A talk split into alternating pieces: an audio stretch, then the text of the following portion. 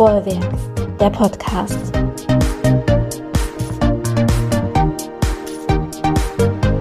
Hallo, ich bin Daniela und sage herzlich willkommen zurück zu deinem Podcast über Jugendkultur in Mörs. Wir sind das Bollwerk und gestalten mit dir zusammen nachhaltige urbane Kunst. Und auch wenn du vielleicht noch nicht ganz genau weißt, was das eigentlich sein soll, nachhaltige, grüne, urbane Kunst, ich kann mir gut vorstellen, dass du vielleicht selbst schon mal Dinge getan oder Kreativprojekte gestartet hast, die da perfekt reinpassen. Oder zumindest schon mal drüber nachgedacht hast, garantiert. Graffiti zum Beispiel. Das kann sehr nachhaltig sein und deine Stadt ein Stück kunstvoller gestalten. Ganz legal übrigens. Darüber reden wir auch in den nächsten Wochen und stellen dir unsere Workshops zum Thema vor.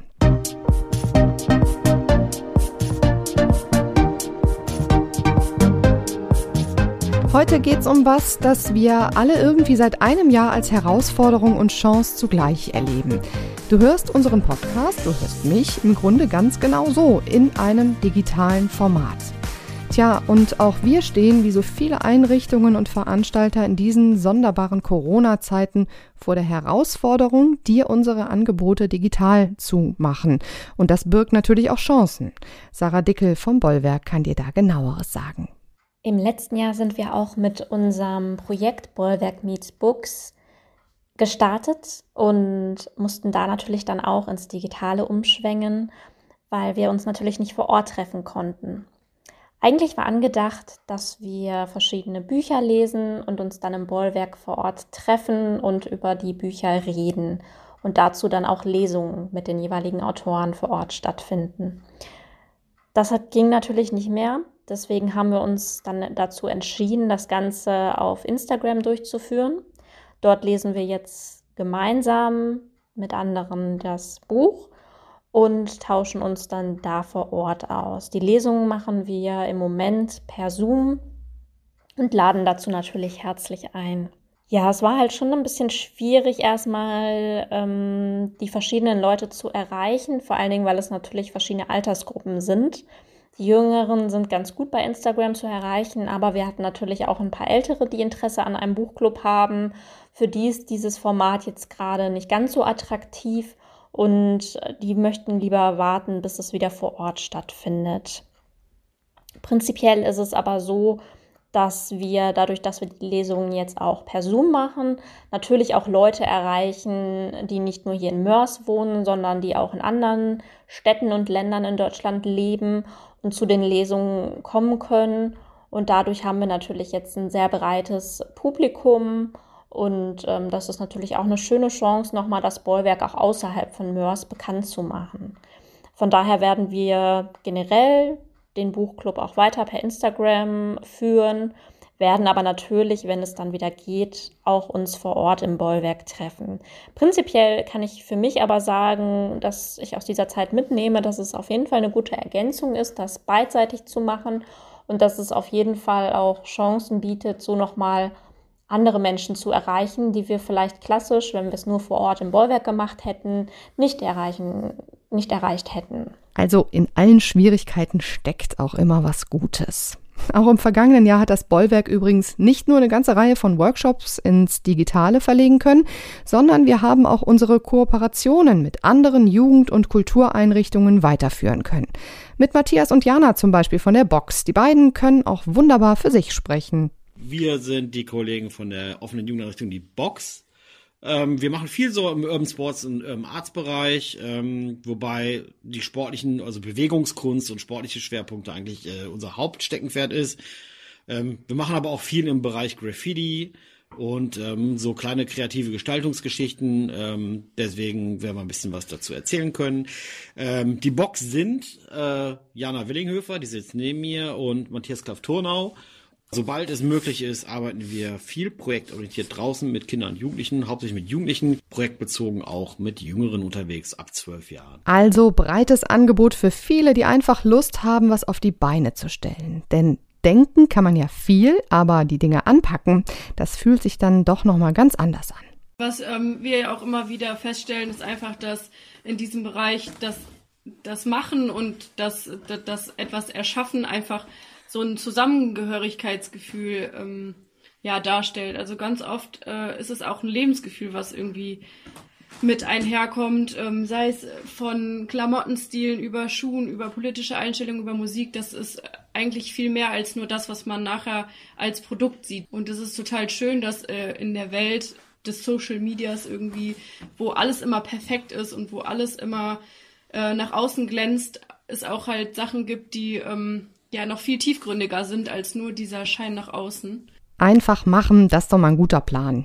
Und nicht gleich alles hinschmeißen, wenn es nicht so läuft, meint Matthias. Wo man mit seiner, ich sag mal, eher mittelmäßigen Leistung jetzt kreativ vielleicht auch zufrieden sein muss und sagen muss, ey, hier geht's um den Prozess, um das Zusammensein, um, dass wir was zusammen machen, erstellen. Und das muss halt nicht so aussehen, so top of the pops, wie im, wie ihr das gewohnt seid aus Insta oder äh, von TikTok oder wie ja, auch vor immer. auch aus der Schule, ne? Also äh, selbst das Schulsystem hat ja heutzutage irgendwie gefühlt kaum noch Möglichkeiten, äh, flexibel auf die Jugendlichen zu reagieren und irgendwie mal Freiraum zu schaffen, um einfach mal irgendwas zu machen, egal was am Ende bei rumkommt, sondern wirklich dann den Prozess in den Mittelpunkt zu stellen. Das ist im Endeffekt ja die Möglichkeit, die wir als offene Jugendeinrichtung haben. Die Box macht schöne Sachen, finden auch wir vom Bollwerk und arbeiten immer wieder gern zusammen. Übrigens auch mit anderen Jugendkultureinrichtungen in Mörs natürlich. Der Möglichkeiten gibt es viele. Analog, also in echt und zum Anfassen und digital. Da habe ich auch noch genauer mit Miriam Holt und Annika Demmer drüber gesprochen, denn die beiden sind Kopf und Herz und Herz und Kopf der Workshops zu nachhaltiger urbaner Kunst. Ich glaube, es war total hilfreich, dass wir im Sommer wirklich Workshops durchführen konnten. Also wir waren im Sommer draußen an der frischen Luft, wir haben uns alle gesehen, wir haben uns alle mit Abstand gesehen, wir haben draußen gezeichnet, wir haben Graffiti gemacht ähm, und wir hatten schon eine kleine, sehr motivierte Gruppe. Das hat super funktioniert, es ist super angenommen worden und darauf konnten wir aufbauen. Das heißt, wir hatten konkrete Ansprechpartner, wir haben gesagt, ey Leute, habt ihr Lust? Wir machen weiter. Ähm, es, wir können uns gerade nicht in echt sehen, ähm, aber Miri kam daher mit dem super Discord-Server, der auch für andere Projekte äh, auch von Miri noch benutzt wird. Ähm, genau, und darüber kann man super Zeichen-Workshops machen. Also wir haben dann tatsächlich, wir sind ein bisschen umgeschwungen ähm, ähm, Sketching haben wir halt im Sommer gemacht, da war es aber auch noch total schön, draußen zu sitzen äh, in der Sonne und ähm, zusammen zu zeichnen. Das ist jetzt auch im Winter nicht so schön. Also haben wir gesagt, okay, dann kann man auch Zeichentechniken machen. Man kann ähm, das vorbereiten, um hoffentlich im Sommer wieder rauszugehen. Und die Leute waren super motiviert und ähm, ja, tatsächlich kamen aber auch immer wieder jetzt Leute dazu. Also es hat eine kleine Weile nach dem ersten Lockdown gedauert. Da waren es dann erstmal nur die äh, die, die jetzt schon im Sommer dabei waren. Aber jetzt seit Januar kommen wieder neue Leute dazu. Und man hat, ich, also ich habe so ein bisschen das Gefühl, die meisten schwingen jetzt gerade auch wieder so um mit, ey, wir haben auch Lust, mal was anderes außerhalb von Schule und äh, Arbeit zu machen und auch einfach mal uns mit irgendwas anderem zu beschäftigen. Und es geht halt gerade nicht anders. Also geht's digital. Und das machen wir bis jetzt einmal wöchentlich. Und es macht total Spaß auch. Also bisschen Vertiefung des Urban Sketchings, weil man hat schon gemerkt, umso öfter die ähm, jungen Menschen auch beim Urban Sketching dabei waren, umso mehr Details möchte man natürlich auch einfügen. Also gerade so ein lebendiges Detail wie ein Mensch, der noch mit durch die Kulisse läuft oder ein Tier, ein Baum. Also nicht nur diese kalten Elemente wie, wie äh, ein Haus zum Beispiel, ähm, werden dann auch irgendwie mehr in den Fokus gerückt oder vielleicht auch nochmal einen schönen Schriftzug damit reinzumachen, um das ganze Bild irgendwie nochmal ein bisschen mehr festzuhalten für einen selber. Deswegen waren halt so Sachen wie figürliches Zeichnen tatsächlich dann nochmal irgendwie angebracht oder angedacht und angefragt auch.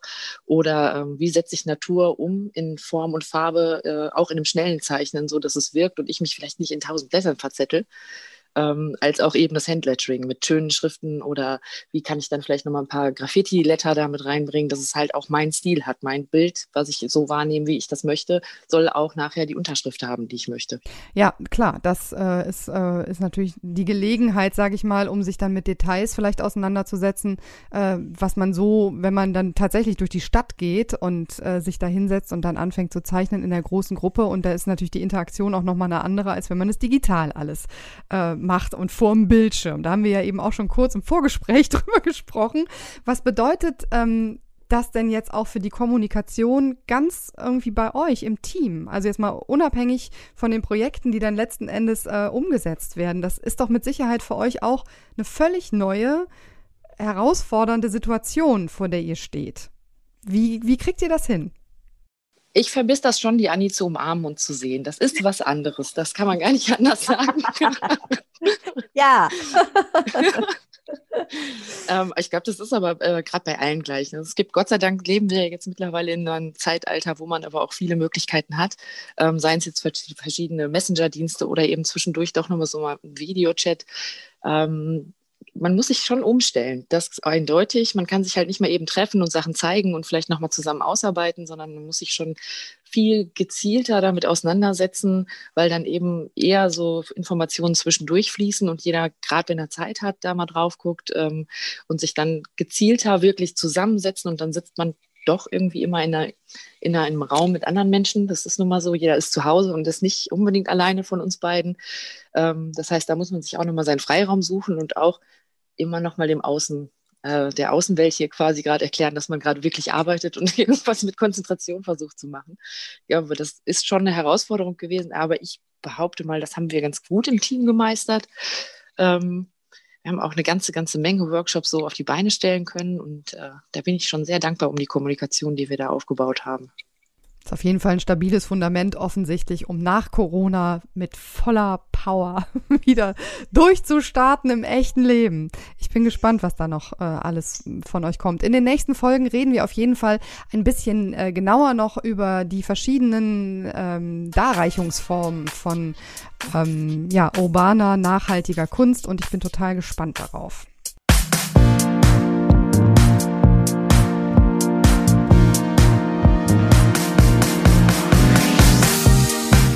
Übernächste Woche neues Thema, dann geht's um ganz besondere Wurfgeschosse, die deine Stadt bunter, schöner und blühender machen und um Graffiti der etwas anderen Art. Reverse Graffiti. Bis dahin, eine gute Zeit dir.